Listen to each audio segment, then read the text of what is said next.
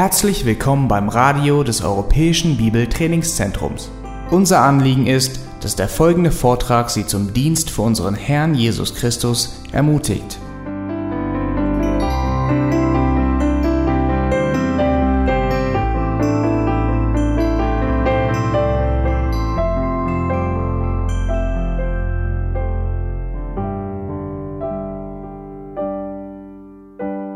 Ich habe diese Woche nach meiner Ankunft aus den USA eine E-Mail von einem guten Freund erhalten. Ich dürfte ein paar Stunden mit ihm vollbringen, als ich da war. Und er hat es nicht leicht zur Zeit.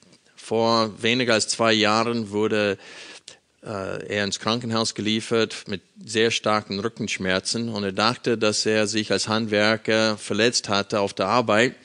Aber er stellte sich fest, dass ein ganz schlimmes äh, äh, Virus äh, seinen Rücken, seine Wirbelsäule eingegriffen hat.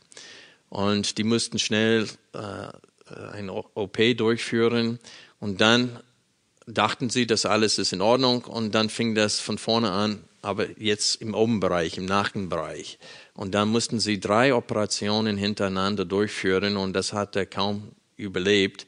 Und er ist seit mehr als einem Jahr versucht er sich zu erholen von, diese, äh, von diesem Virus. Und dann kommt noch dazu, dass die Krankenkassen, weil sie dachten zuerst, dass das auf der Arbeit passiert ist, und dann, da es doch nicht auf der Arbeit, sondern ein Virus ist, jetzt streiten die Krankenkassen darüber, wer bezahlt. Und jetzt hat er mehr als 40.000 Dollar Schulden und weiß gar nicht, ob es bezahlt wird. Und dann jetzt steht noch ein OP vor. Und in dieser E-Mail hat er seinen Schwermut und sein Kampf, Kämpfen so richtig zu denken als Christ äh, zum Ausdruck gebracht. Und ich könnte ihn mit dem Predigtext für heute trösten.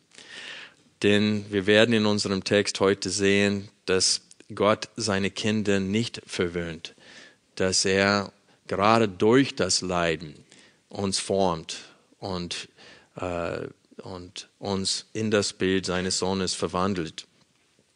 Ich habe noch ein Gespräch geführt, als ich im Krankenhaus war. Ähm, die Frau des Partners meines Vaters ähm, war da und hat mich besucht und ich kenne sie seitdem ich ein kleines Kind war. Und ihr Ehemann ist vor fünf Jahren gestorben. Und sie tut sich noch sehr, sehr schwer damit. Obwohl sie gläubig ist und sehr stark im Glauben ist, äh, diese Einsamkeit ist, ist sie plagt sie. Und sie muss sich so anstrengen, jeden Tag neu zu akzeptieren, was dass Gott diese Entscheidung getroffen hat, ihren Mann früher heimzuholen. Und sie leidet sehr darunter und muss sich zwingen, richtig zu denken im Alltag. Und was ich betonen möchte durch diese beiden Illustrationen ist, dass das Leben nicht immer so kommt, wie wir es uns wünschen oder uns vorgestellt haben. Als ich Linde gebeten habe, mich zu heiraten, ich habe die Frage gestellt, möchtest du gemeinsam mit mir alt werden? Aber es heißt nicht, dass das uns gelingen wird. Das ist, was wir uns vorgenommen haben. Aber wie mit dieser Frau, wovon ich gesprochen habe in Amerika, ist das nicht der Fall. Der ist gerade auf Rente gekommen und dann stirbt er und alle ihre Pläne sind durchkreuzt. Und so kommt das in diesem Leben. Mein Freund, der diese Virus bekommen hat, der sagte, ich habe mir die Endphase meines Lebens ganz anders vorgestellt. Ich dachte, ich arbeite noch ein paar Jahre, ähm, dann gehe ich in die Rente und dann genieße ich das Leben. Und jetzt kann er kaum gehen und kann, er kann überhaupt nicht äh, weiter arbeiten, nicht in dem Beruf als Handwerker. Und so öfters kommt das Leben anders, als wir es uns vorgestellt haben. Und obwohl wir Christen wissen, dass wir vom Leiden hier auf Erden nicht befreit sind, dennoch sind wir oft überrascht, wenn Gott Leiden in unser Leben bringt. Und ich sage bewusst bringt. Ich rede hier nicht vom selbstverursachten Leiden wenn man äh, Bienen ärgert und gestochen wird, dann ist das selbstverursachtes Leiden. Äh, wenn wir dann dafür denken, er musste sehr viel leiden, weil er diese Sünde mit äh, Bathseba äh, begangen hat. Aber ich rede hier von Leiden, das Gott bewusst als guter Vater in unserem Leben hineinführt und bringt mit einem gewissen Ziel. Und obwohl wir wissen, dass wir nicht davon befreit sind, dennoch überrascht es uns öfters, wenn das Leiden kommt. Wir denken, nicht, wir denken nicht immer richtig über das Leiden und das Ergebnis ist, dass wir Gottes Weisheit öfters in Fragen stellen.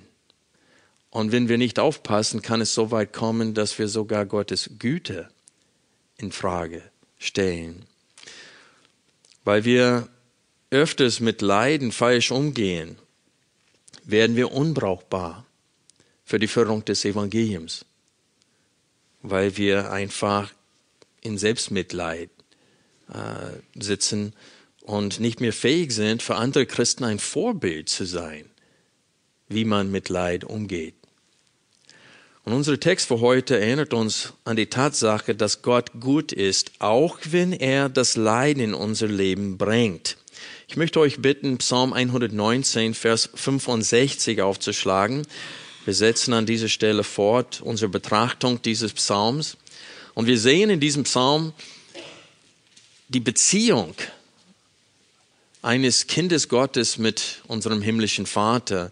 Wir sehen, welche Herzenseinstellung wir Gottes Wort, Gottes Willen und Gottes Wesen gegenüber haben sollen.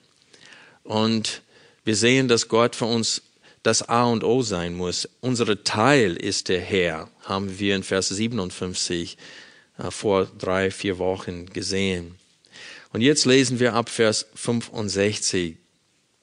Du hast Gutes getan an deinem Knecht, Herr, nach deinem Wort. Gute Einsicht und Erkenntnis lehre mich, denn ich habe deinen Geboten geglaubt. Bevor ich gedemütigt wurde, irrte ich. Jetzt aber halte ich dein Wort. Du bist gut und tust Gutes. Lehre mich deine Ordnungen.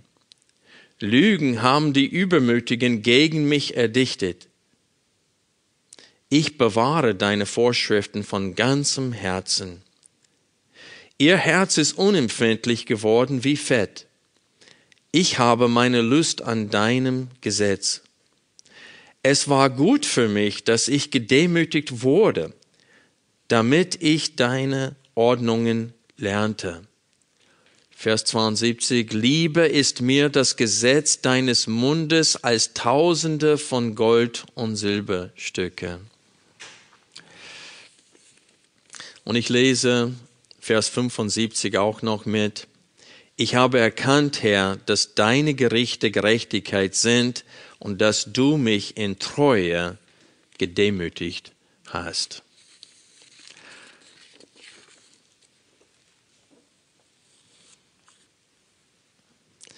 Was ich hier heute betonen möchte aus diesem Text ist, dass Gott seine Kinder nicht verwöhnt. Das ist auch der Titel der heutigen Predigt.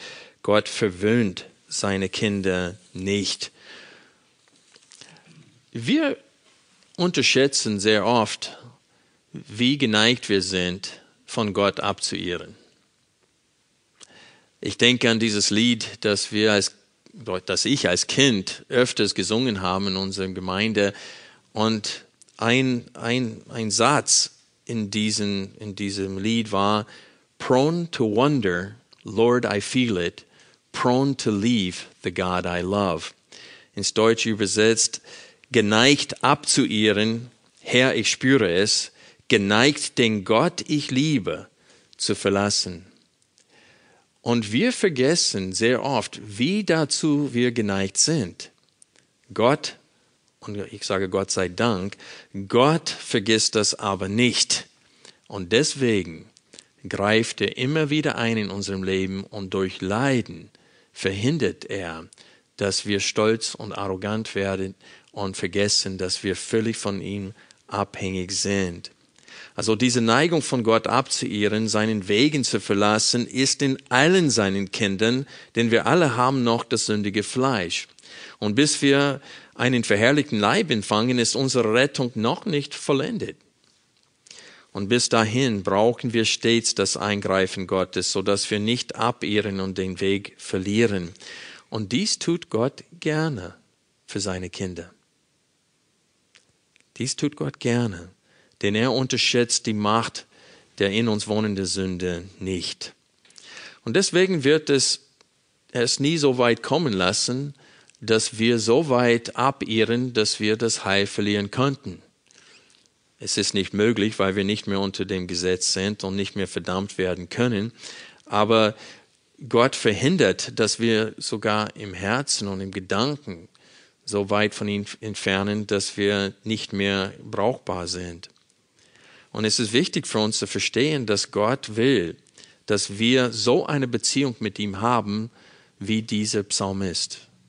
Wenn man Psalm 119 durchliest, zum Beispiel Vers 72, Liebe ist mir das Gesetz deines Mundes als Tausende von Gold- und Silberstücken. Ist das immer unsere Denken? Manchmal laufen wir hinter vielen Dingen in diesem Welt. Und Gott ist nicht kostbarer für uns als alles andere in diesem Leben. Und Gott muss eingreifen, dass es wieder so wird. Und das ist das, was wir heute betrachten als Thema, nämlich Gott verwöhnt seine Kinder nicht. Gott versteht, dass wir diese Neigung haben, uns von ihm zu entfernen und uns abzuirren. Und der greift immer wieder ein und verhindert das. Und das ist das Hauptthema in dieser, in dieser Strophe. Was wir heute in unserem Text sehen werden, ist, wie wir über das Leiden denken sollen. Denn Gott selbst sorgt dafür, dass wir durch Leiden gebeugt und gedemütigt werden, damit wir nicht mehr abirren und damit wir seinen Willen lernen und über alles andere hier auf Erden lieben. Der erste Hauptpunkt der heutigen Predigt lautet, Gott ist gut und tut Gutes, auch wenn er seinen Kindern leiden lässt. Ich möchte das heute betonen, weil es gibt unter Christen diese starke Bewegung und, und auch unter Gemeinden, die nicht charismatisch sind, äh, sind wir angehaucht von diesem Denken, nämlich diesen Wohlstandsevangelium. Nämlich, ich bin durch den Riemen Jesu Christi geheilt, das heißt, ich werde nicht krank, ich werde reich, Michael hat diesen Text heute gelesen aus Lukas 19, wo Jesus auf einem Fohlen geritten ist, worauf keiner vorher geritten hat. Und ein Charismatiker hat das als Beweis dafür verwendet, dass Gott will, dass wir alle neue Autos fahren und kein Gebrauchtwagen. Weil Jesus ist auf einem Fohlen geritten, worauf keiner vorher geritten hatte. Also so dreist und so verrückt sind manchen, die behaupten, Christen zu sein. Sie haben so ein falsches Bild von sich selbst und von ihrem himmlischen Vater, dass sie verwirrt werden, regelrecht verwirrt werden, wenn Leiden in ihrem Leben kommt. Wenn sie krank werden, sie denken, was ist los? Habe ich nicht genug Glauben? Ich kann mich selbst nicht heilen mit Glauben? Und die werden richtig verwirrt. Und so ist es wichtig für uns zu verstehen, dass Gott ist gut und tut Gutes, auch wenn er seinen Kindern leiden lässt. Und unter diesem Hauptpunkt habe ich zwei andere Hauptpunkte. Erstens, Gott ist gut, auch wenn er das Leiden in das Leben seinen Kindern bringt. Und das sehen wir hier in unserem Text. Fünfmal lesen wir ein, eine Form von dem Wort gut. Uh, vier Strophen, uh, vier Verse in dieser Strophe beginnen mit dem Wort gut. Uh, Vers in der Urschrift mit dem Wort Tov. In Vers 65 lesen wir, du hast Gutes getan an deinem Knecht, Herr, nach deinem Wort. Vers 66, gute Einsicht und Erkenntnis, lehre mich, denn ich habe deinen Geboten geglaubt. Und dann Vers 68, du bist gut und tust Gutes, lehre mich deine Ordnungen. Und dann Vers 71, es war gut für mich, dass ich gedemütigt wurde, damit ich deine Ordnungen lernte. Also fünfmal lesen wir hier in irgendwelche Form das Wort gut und betont wird, dass Gottes Wesen, Gottes Absicht, sein, seinen Willen und Gottes Handeln gut sind. sein Wesen, sein Willen, seine Absicht und sein Handeln sind gut. Vers 65 offenbart, dass Gottes Handeln an seinen Kindern äh, gut ist. Du hast Gutes getan an deinem Knecht. Wir sehen das auch in Vers 68, wo es steht, du bist gut und tust Gutes. Also das, was Gott tut, ist gut. Und wir sehen, dass er selbst gut ist, Vers 68. Du bist gut und tust Gutes. Und dann sehen wir, dass seinen Willen in Vers 66 gut ist, weil es steht hier gute Einsicht und Erkenntnis, lehre mich. Das heißt, deine Sicht der Dinge, deinen Willen sollst du mich, äh, sollst du mir beibringen. Und das heißt, dass Gottes Wille, Gottes Denken, Gottes Weisheit ist gut. In Vers 71 wird noch einmal betont, dass Gottes Handeln an ihm gut ist. Und wir sehen hier, dass er einverstanden ist mit der Tatsache, dass Gott ihn durch Leiden gedemütigt hat. Und er vertraut Gott und klagt ihn nicht an. Und so das Erste, was wir zum Herzen nehmen sollten, was klar und deutlich ein Schwerpunkt in dieser Strophe ist, ist nämlich, dass Gott gut ist. Und ich möchte euch sagen, dass es steht in 1. Timotheus, dass ein, eine Wurzel der Boshaftigkeit ist was? Geldliebe. Aber ich möchte sagen, dass es eine viel größere Wurzel der Böshaftigkeit gibt und das ist diese, wenn wir zweifeln dran, ob Gott gut ist. Denn hinter allen Sünden ist der Gedanke, dass Gott nicht gut ist. Der will mir etwas vorenthalten. Wenn er verbietet gewisse Handlungen in diesem Leben und sagt, das darfst du nicht, und ich denke, ich will es aber tun und ich tue es trotzdem, dann tue ich es, weil ich, weil ich denke, Gott will mir was Gutes vorenthalten. Der ist nicht gut und seine Absicht mit mir sind nicht gut. Und so, wenn wir an Gottes Güte zweifeln. Und das war die erste Versuchung im Garten von Eden, nicht wahr? Der Teufel hat gesagt, hat Gott nicht wirklich gesagt, hat Gott wirklich gesagt, dass du von keinem Baum im Garten essen darfst? Das heißt, dass du verhungern musst? Und so er fing an, wirklich Gottes Güte in Frage zu stellen. Und dann hat er gesagt, du wirst nicht sterben.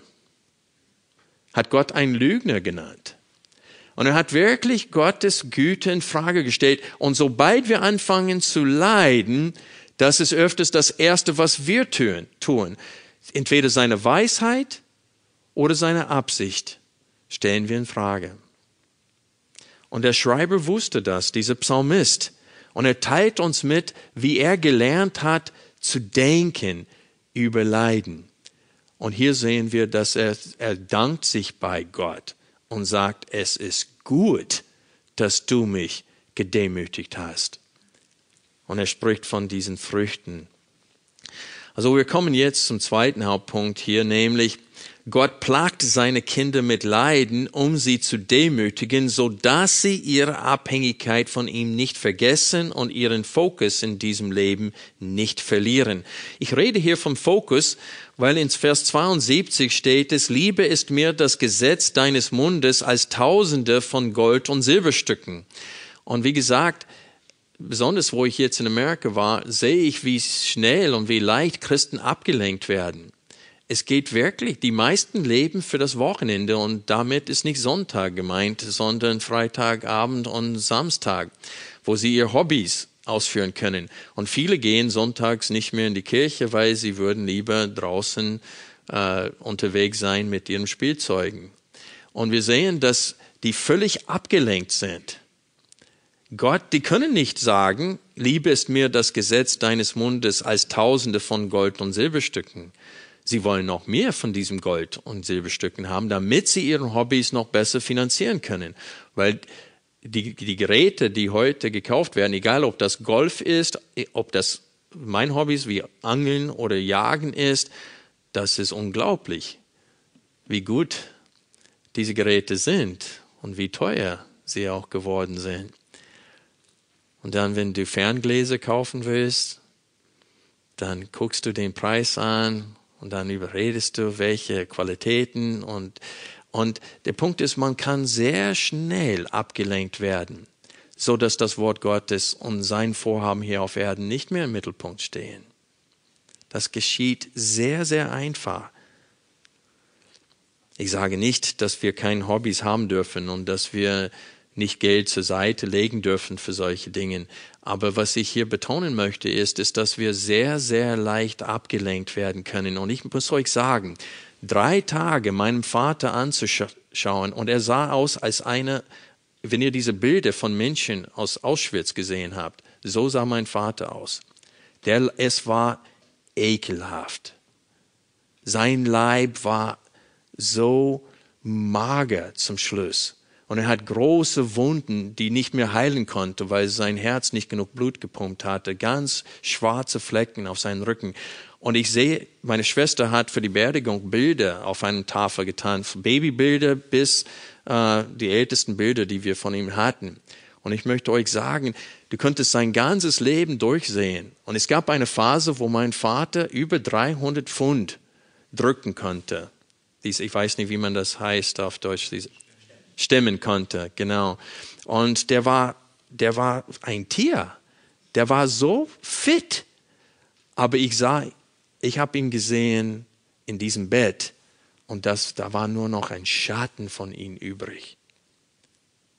Und ich möchte euch sagen, ich habe mir vorgenommen, wenn der Herr mir noch 20 Jahre schenken sollte oder 30, ich möchte sie nicht vergeuden. Denn es dauert nicht lange von diesem Baby bis zu diesem Mann in diesem Bett. Das waren 73 Jahre. Und dann ist vorbei. Das war's. Und ich möchte nicht für dieses Leben leben. Ich möchte für die Ewigkeit bei meinem Herrn leben. Und ich bin so dankbar, dass ich drei Tage lang den Tod in den Augen blicken konnte und sehen konnte, das ist meine Zukunft. Das ist deine Zukunft. Wir werden sterben, wenn die Entrückung nicht vorher stattfindet. Und wir haben nur ein paar Jahre hier, um überhaupt was zu bewirken. Und ich sage euch, öfters ist es nicht der Fall, wie es hier in Vers 72 steht, liebe ist mir das Gesetz deines Mundes als Tausende von Gold- und Silberstücken. Wir sind ganz schön von Gold- und Silberstücken abgelenkt. Und deswegen muss Gott immer wieder eingreifen. Und deswegen ist es auch gut, dass er das tut, dass er uns neu einstellt, so dass wir ihn und sein Wort mehr lieben als alles andere in diesem Leben. Wir sehen hier in drei Versen, dass das Wort gedemütigt vorkommt. In Vers 67 steht, Bevor ich gedemütigt wurde, irrte ich, jetzt aber halte ich dein Wort. In Vers 71 lesen wir, es war gut für mich, dass ich gedemütigt wurde, damit ich deine Ordnungen lernte. Und dann in Vers 75 aus der nächsten Strophe lesen wir, ich habe erkannt, Herr, dass deine Gerichte Gerechtigkeit sind und dass du mich in Treue gedemütigt hast. Ich habe natürlich Vers 75 mit hineingezogen heute, weil ich betonen möchte, wer es ist, der uns demütigt.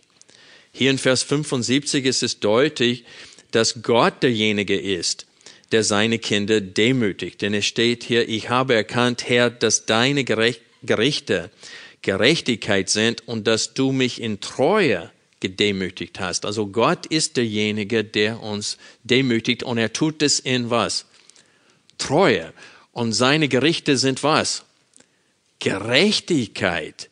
Das heißt, etwas Gutes. Und jetzt kommen wir zurück zu den Versen 67 und 71 und wir müssen die Frage stellen, was bedeutet das Wort gedemütigt? Es kommt dreimal hier im Psalm 119 vor und es steht, dass es gut ist, dass der Herr uns gedemütigt hat. Es ist interessanterweise auf Englisch wird das Wort, das hebräische Wort nicht mit gedemütigt übersetzt, sondern mit dem Wort afflicted. Afflicted. Das englische Wort afflicted hat die Bedeutung von Plagen oder Leiden hinzufügen. Und es ist interessant, alle englische Übersetzungen afflicted, alle deutsche Übersetzungen äh, auch selbst Luther 45 gedemütigt. Da habe ich mich gefragt, okay, was bedeutet dann dieses Wort? Ähm, ich habe dann ein paar andere Bibelstellen betrachtet, wo das Wort auch vorkommt. Aber das hebräische Wort bedeutet buchstäblich zu beugen oder demütigen oder auch zu plagen. Und in Psalm 116, Vers 10, die Martin Luther Übersetzungen, die übersetzen das, das Wort in der Urschrift mit sehr geplagt. Die Elberfelder übersetzt es im Psalm 116, Vers 10 mit gebeu sehr gebeugt gewesen. Ich bin sehr gebeugt gewesen. Und dann die Schlachter ebenso. Aber die Martin Luther verwendet, uh, sogar Martin Luther selbst in 45, 1545, der hat uh, sehr geplagt, hat er dieses Wort übersetzt. Und so das Wort hat wirklich die Bedeutung von Plagen mit dem Ergebnis, dass man dadurch bedrückt wird oder, oder betrübt wird oder eben gebeugt oder gedemütigt. In Sacharja Kapitel 10, Vers 2 lesen wir in der revidierten Elberferde, dass es mit Elend übersetzt wird und in der unrevidierten Elberferde mit bedrückt. Und in der Luther 45 wird Sacharja Kapitel 10, Vers 2 mit verschmachtet übersetzt. Also dieses Wort hat auf jeden Fall die Bedeutung von Leid hinzufügen. Das heißt, dass man geplagt wird oder bedrückt wird unter irgendwelchem Leiden. Und so, ich würde sagen, dass die englische Übersetzungen betonen Gottes Mittel, äh, um uns zu demütigen, und die deutschen Übersetzungen betonen mit gedemütigt das Ergebnis. Aber es ist wichtig, dass wir an beides denken. Es ist durch Leiden, durch das Plagen, dass wir gedemütigt werden. Und das haben wir wirklich nötig.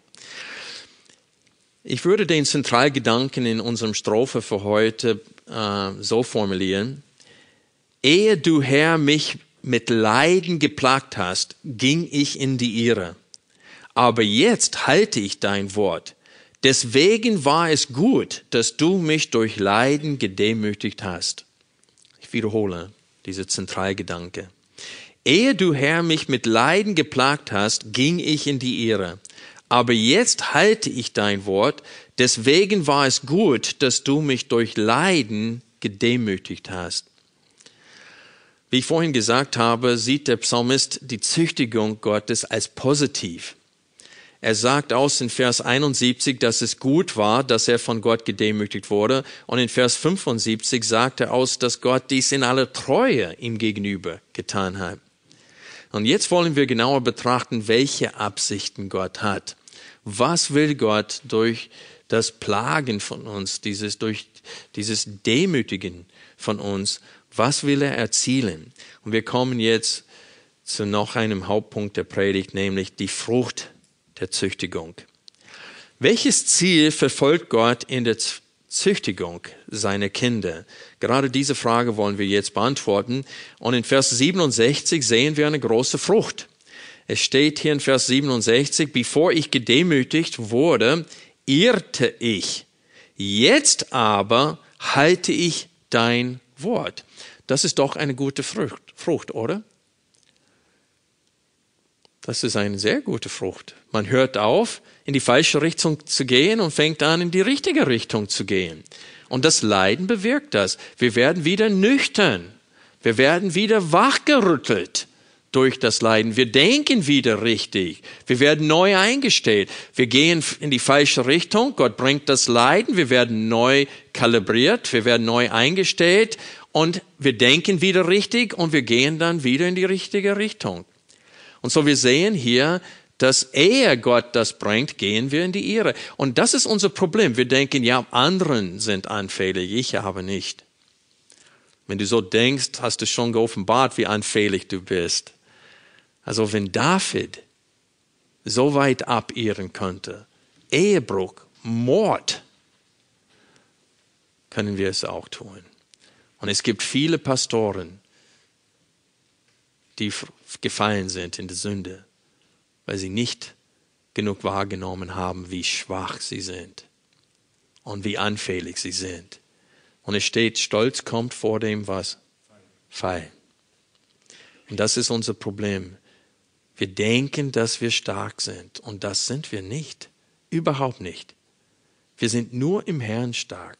Und Gott ist treu und erinnert uns immer wieder daran, dass wir Freude in diesem gefallenen Leib und in dieser gefallenen Welt nur durch ihn erleben können. Und ich sage euch, man kann Freude haben, egal wie viel Schmerzen man in seinem Körper hat.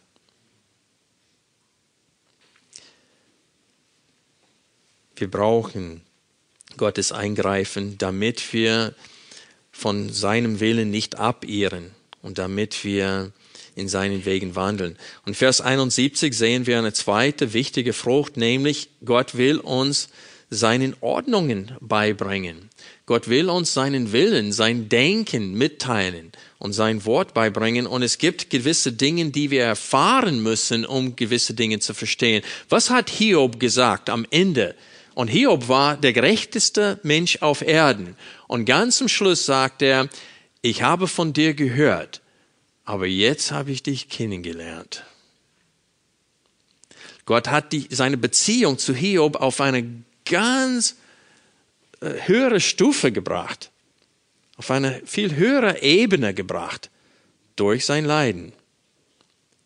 Und Jakobus blickt zurück auf diese Geschichte Hiob und im Jakobusbrief sagt er, wenn wir diese Geschichte mit Hiob betrachten, dann sehen wir, wie barmherzig und gnädig Gott ist.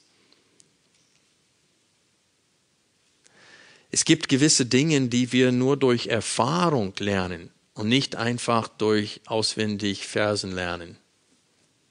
Es gibt viele Menschen, die kennen die Schrift, aber sie kennen Gott noch nicht. Nicht, wie sie es tun sollen.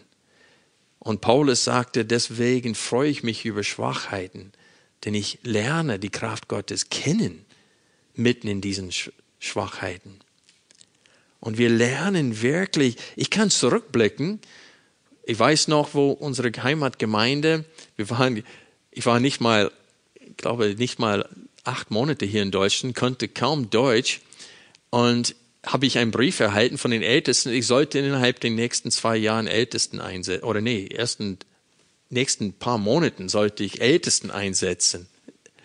Ich dachte, ich kann nicht mal prüfen, ob unser Glaubensbekenntnis gut übersetzt wurde und ich soll Ältesten schon einsetzen. Und dann war vier Monate, äh, war nicht mal vier Jahre hier in Deutschland, glaube ich, und dann haben sie unsere finanzielle Unterstützung bei 25 Prozent gekürzt mit der Ankündigung, dass nächstes Jahr sie dasselbe tun werden.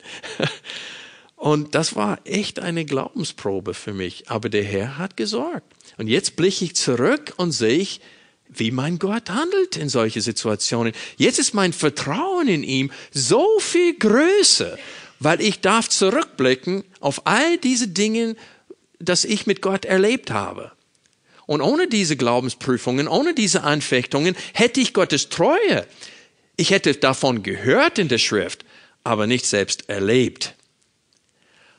Und wir denken, Paulus ganz am Ende seines Lebens, 2. Timotheus Kapitel 4, der steht da in einem Leib voller Narben und bezeugt dem Timotheus der Treue Gottes. Und er sagt, er wird mich hineinretten in sein Reich. Diese Menschen haben keine Macht über mich.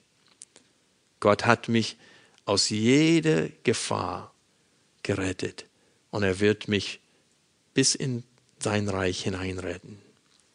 Und so ist es wichtig für uns zu verstehen, dass Gott es gut mit uns meint, wenn er uns äh, nicht verwöhnt und uns leiden lässt und äh, Dinge in unserem Leben ganz bewusst hineinführt. Ich möchte euch bitten oder einladen, das Neue Testament aufzuschlagen, weil ich möchte dieses Thema genauer mit euch betrachten, damit wir Gottes Absichten mit uns begreifen und verstehen, so dass egal was morgen passiert oder übermorgen oder innerhalb von nächsten Jahren, egal was passiert, dass man ein Kind, Gott verbiete es, wenn man selbst ein Kind verlieren sollte oder ein Ehepartner, dass man bereit ist, richtig zu denken in diesem Augenblick. Und ich möchte euch bitten, Jakobus aufzuschlagen. Jakobus und der Schreiber des Hebräerbriefes schrieben an dieselben äh, zerstreuten Judenchristen. Und sie wissen, dass sie zu kämpfen haben mit ihren Gedanken über Gott. Und in Jakobus Kapitel 1, die ersten 18 Versen, ermahnt er sie, richtig zu denken mitten in Anfechtungen. Und er spricht von mancherlei oder vielerlei Versuchungen oder Anfechtungen in Vers 2. Und er sagt, dass sie solche Anfechtungen als was betrachten sollten? Lauter Freude. Halt es für laute Freude, wenn du leidest. Na, warum sollen wir es als laute Freude betrachten? Weil wir wissen, was Gott dabei erzielen möchte in unserem Leben. Und das ist das, was wir sehen, wenn wir weiterlesen, Vers 3, indem ihr erkennt, dass die Bewährung eures Glaubens Ausharren bewirkt. Das Ausharren aber soll ein vollkommenes Werk haben, damit ihr vollkommen und vollendet seid und in nichts Mangel habt. Also Gott will uns in das Bild seines Sohnes verwandeln und er benutzt den Alltag, er benutzt das Altwerden, er benutzt den Tod, Krankheiten, und alles andere, was wir erleben in diesem Leben, Ungerechtigkeiten, Verfolgungen, er benutzt diese Dinge, um uns in das Bild seines Sohnes zu verwandeln, so dass wir wie Paulus am Ende des Lebens dastehen, vielleicht in einem Körper voller Narben und sagen, der Herr ist gut und treu. Und ich habe vollen Vertrauen in meinem Gott.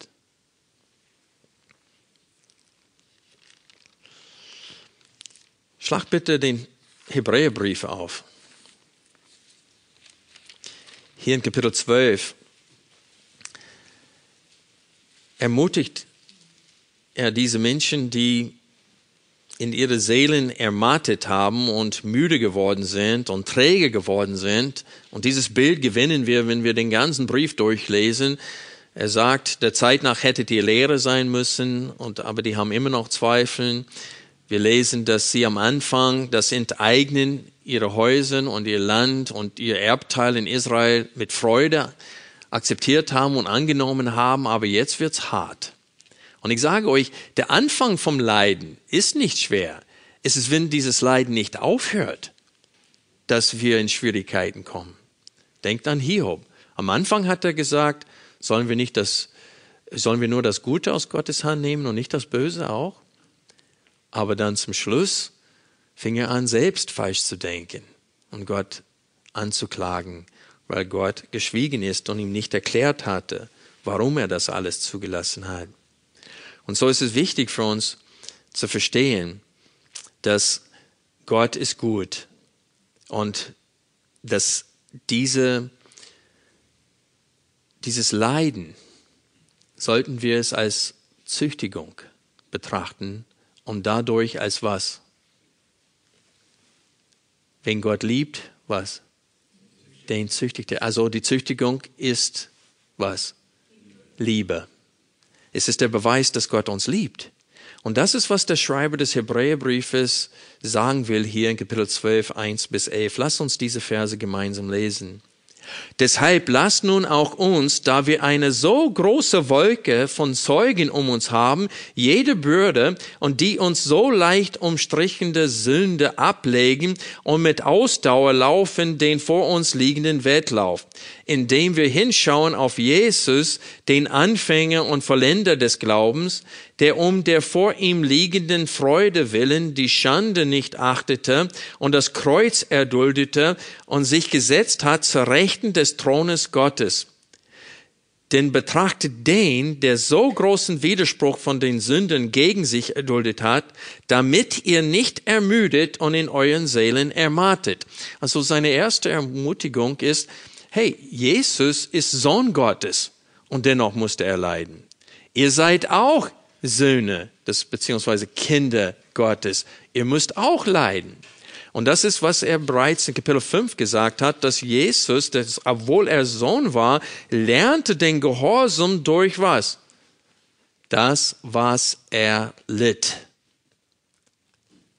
Er lernte den Gehorsam durch das, was er litt.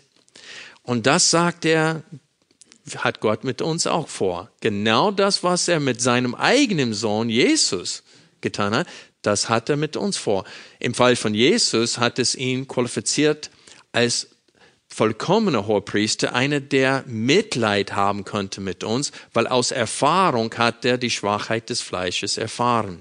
Und so ermutigt uns damit, indem er Jesus da als Vorbild steht und sagte, betrachtet den, der so großen Widerspruch von den Sünden gegen sich erduldet hat, damit ihr nicht ermüdet in und in euren Seelen ermattet. Und dann Vers 4, ihr habt im Kampf gegen die Sünde noch nicht bis aufs Blut widerstanden und habt die Ermahnung vergessen, die zu euch als zu Söhnen spricht. Man könnte das Wort Ermahnung mit Ermutigung äh, übersetzen und an diesem Fall würde ich es als Ermutigung übersetzen. Und habt die Ermutigung vergessen, die zu euch als zu Söhnen spricht, nämlich, mein Sohn, schätze nicht gering des Herrn Züchtigung und ermate nicht, wenn du von ihm gestraft wirst.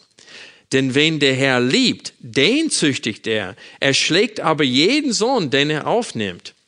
Das ist ein Zitat aus Sprüche und sagt uns damit, dass die Sprüche immer noch Gültigkeit haben für unser Leben. Vers 7. Was ihr erduldet, ist zur Züchtigung. Manche Übersetzungen sagen, betrachtet das, was ihr erduldet, als Züchtigung. Gott behandelt euch als Söhne. Denn ist er ein Sohn, den der Vater nicht züchtigt? Wenn ihr aber ohne Züchtigung seid, deren alle teilhaft geworden sind, das war damals, leider nicht heute, so seid ihr Bastarde und nicht Söhne. Zudem hatten wir auch unsere leiblichen Väter als Züchtiger und scheuten sie sollen wir uns nicht vielmehr dem Vater der Geister unterordnen und leben? Denn sie, das heißt unsere irdischen Väter, züchteten uns zwar für wenige Tage nach ihrem Gutdünken, er aber zum Nützen, und hier kommt es, hier ist Gottes Absicht in diese Ganze, damit wir seine Heiligkeit was? Teilhaftig werden. Das ist der Grund, warum Gott das tut. Und dann Vers 11. Alle Züchtigung scheint uns zwar für die Gegenwart nicht Freude, sondern Traurigkeit zu sein. Nachher aber gibt sie denen, die durch sie geübt sind, die friedvolle Frucht der Gerechtigkeit. Also Gottes Absichten sind tadellos. Unser Problem ist, wir schauen uns im Spiegel an und sehen nicht, was Gott sieht. Wenn wir das sehen konnten, was Gott sieht, würden wir sagen, Herr mit dem Leiden. Tue, was nötig ist. Das ist genau wie einer, der Krebs hat und sagt, Herr mit dem Leiden, dann gib mir diese Chimon. Ich will geheilt werden. Und Gott tut das. Er bringt diese Behandlungen in unserem Leben, die schmerzhaft sind, um das von uns zu entfernen, was hässlich und ungerecht und unheilig ist. Und das ist unser Problem. Wir sehen uns nicht, wie Gott uns sieht. Wir sehen nicht, wie viel Stolz noch, noch da ist und wie viel mehr wir gedemütigt werden sollen. Ich habe vorhin von Paulus gesprochen und ich möchte kurz aus 2. Korinther 12 vorlesen, die Verse 7 bis 10, weil diese Verse bringen die heutige Predigt auf den Punkt. Paulus in dem Zusammenhang spricht davon, dass er bis in der dritte Himmel aufgenommen wurde und dürfte sehen, unsere Zukunft sehen, die Herrlichkeit Gottes in seinem Reich. Er dürfte das alles sehen und es steht, damit er nicht deswegen hochmutig und übermütig wird, hat Gott ihn ein Dorn im Fleisch gegeben. Ich lese ab Vers 5 oder ab Vers 7. Darum damit ich mich nicht überhebe, wurde mir ein Dorn für das Fleisch gegeben, ein Engel Satans oder ein Botschafter Satans, dass er mich mit Fäusten schlage. Hört sich das schmerzhaft an? Mit Fäusten schlage, damit ich mich nicht überhebe. Also zweimal hier steht es, damit ich mich nicht überhebe. Einmal am Anfang von Vers 7 und einmal am Ende von Vers 7. Seht ihr das? Vers 8 Um dessen Willen habe ich dreimal den Herrn angerufen, dass er von mir ablassen möge. Und er hat zu mir gesagt, meine Gnade genügt dir, denn meine Kraft kommt in Schwachheit zur Vollendung. Und Paulus sagte, wie er darauf reagiert hat. Er teilt uns mit hier. Sehr gerne will ich mich nun vielmehr meine Schwachheiten rühmen, damit die Kraft Christi bei mir wohne. Deshalb habe ich Wohlgefallen an Schwachheiten, an Misshandlungen, an Nöten, an Verfolgungen, an Ängsten, um Christi willen. Denn wenn ich schwach bin, dann bin ich stark. Und das ist, was der Schreiber des 119. Psalms uns auch auf dem Herzen legen wollte. Wenn wir Psalm 119 wieder aufschlagen, sehen wir nochmal, welche Früchte Gott in unserem Leben sehen möchte. Und diese Früchte sind wichtige. Wir sehen in Vers 69, Lügen haben die Übermütigen gegen mich erdichtet. Das ist eigentlich das Wort schmier, das Verb verschmieren.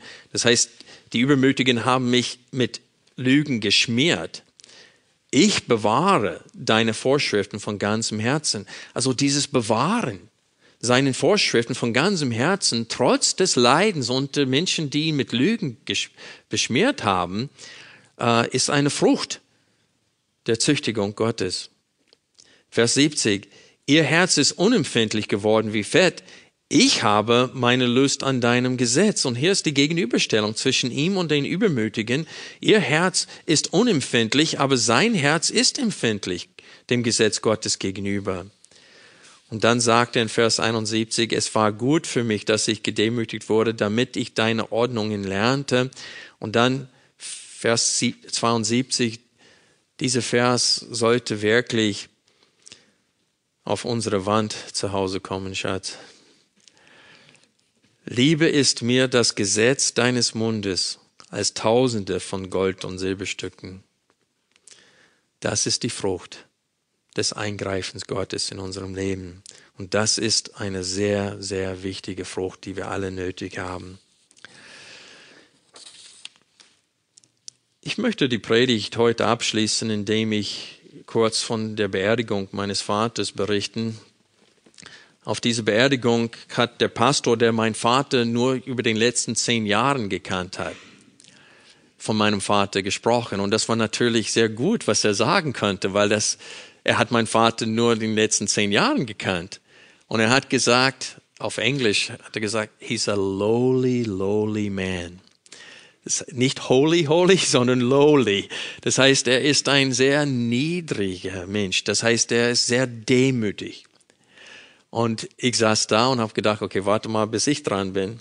Äh, und dann habe ich gesagt, das was Sean, dieser Pastor heißt Sean, ich habe gesagt, was er gesagt hat, stimmt. Aber das stimmte nur zum Schluss seines Lebens. Er sagte, und ich konnte die Menschen anschauen und da waren da, die sogar in der Kinderstunde, äh, die haben meinen Pampers gewechselt. Also die kannten meinen Vater noch viel länger als ich. Und sie konnten bezeugen. Und ich habe gesagt, es sind einige hier, die wissen, dass mein Vater nicht immer so war. Wo meine Mutter mit mir schwanger war, und das war vor knapp 50 Jahren, ist mein Vater 30 Meter gefallen in einem Korb. Und der, äh, äh, wie heißt das, Foreman, der Vorgesetzte, hat einen Haken frisch machen lassen und es war noch warm und noch nicht ausgehärtet. Und wenn mein Vater dann in diesen Korb reingetreten äh, äh ist, ist dieser Haken gerade, hat sich gerade gebogen und runter. 30 Meter. Und da am Rand von diesem Korb waren kleine Bolzen überall. Und wo er sich festgehalten hatte am Rand und wo das den Boden getroffen hat, sein Schädel ist gegen diesen Bolzen, und zwei von diesen Bolzen sind durch seinen Schädel gegangen. Und so sein Schädel ist gespaltet, der liegt da, blühtet innerlich und durch Gottes große Gnade hat er das irgendwie überlebt. Aber sein Stolz war noch nicht vernichtet. Der kam wieder zu Kräften. Und dann ist er wieder abgeirrt. Und durch sein ganzes Leben hat er leiden müssen. Der hat solchen Rückenschmerzen von diesem Pfeil, mehrere Operationen, hat mit Zähneknirschen gemauert. Der war Maurer und musste schwere Steine heben und Gerüste aufbauen und so weiter. Hart arbeiten mit solchen Schmerzen. Dann ist er von Schmerzmitteln abhängig geworden, ging zu mehreren Ärzten und so weiter. Ich weiß noch, einen Abend musste ich Klinke ins Haus reinbringen, weil mein Vater nicht mehr beim Sinne war und äh, dachte, dass er auf einer Arbeitsstelle war und dass ich sein Handlanger war. Und äh, also, wie gesagt, mein Vater war nicht immer so ein demütiger Mensch war. Aber dieser Sean, der hat mein, er hat das Endergebnis gesehen. Und er hat gesagt, Kleid ist so ein liebevoller Mensch gewesen, der sagte, so ein demütiger Mensch. Aber da saßen viele Menschen im Saal, die wussten, so ist er geworden. Aber er war nicht immer so. Ich weiß noch, dass mein Vater, wo es ein kleiner Kratzer am Auto bekommen hat, der ist ausgeflippt. Der hatte seine Autos eindeutig mehr geliebt als seine Familie aber zum Schluss nicht mehr. Gott hat ihn so verwandelt und er wurde so gedemütigt durch das, was er gelitten hat. Und mein Vater, wo wir über Hebräer 12 geredet hatten einmal, der sagte mir, ich weiß, wie sehr der Herr mich liebt, anhand seiner Züchtigung in meinem Leben. Der hat ihn sehr gezüchtigt und er sagte, das heißt, er hat mich sehr geliebt. Und er bräuchte nur eine Sache, nämlich, dass er es so nötig hatte. Und ich möchte euch sagen, wenn was kommt, was eure Zukunftspläne durchkreuzt, das euch wirklich zum Zweifeln bringt, denkt dran, Gott ist gut und tut Gutes. Und seine Absichten mit uns sind tadellos könnt ihr mit mir sagen und mit dem Psalmisten und mit Paulus und mit meinem Vater sagen, Herr, es ist gut, dass du mich gedemütigt hast. Denn davor ging ich in die Irre, jetzt aber halte ich dein Wort.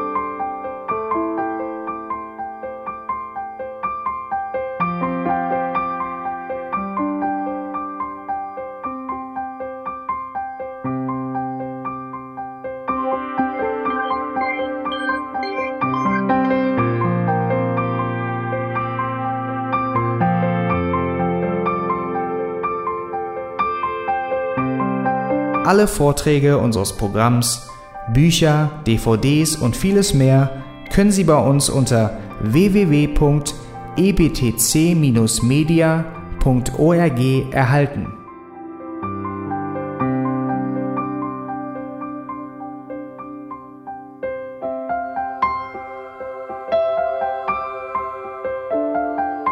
Radio Neue Hoffnung ist frei und ohne Werbung nur aufgrund Ihrer Spenden möglich. Wenn Sie weitere Informationen dazu finden möchten, wie Sie Radio Neue Hoffnung unterstützen können, besuchen Sie die Webseite www.rnh.de.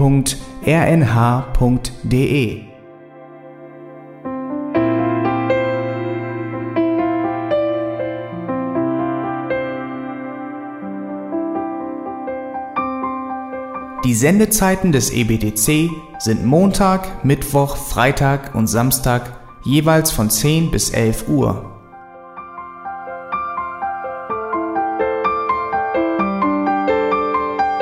Sie finden uns im Internet unter www.auslegungspredigt.org.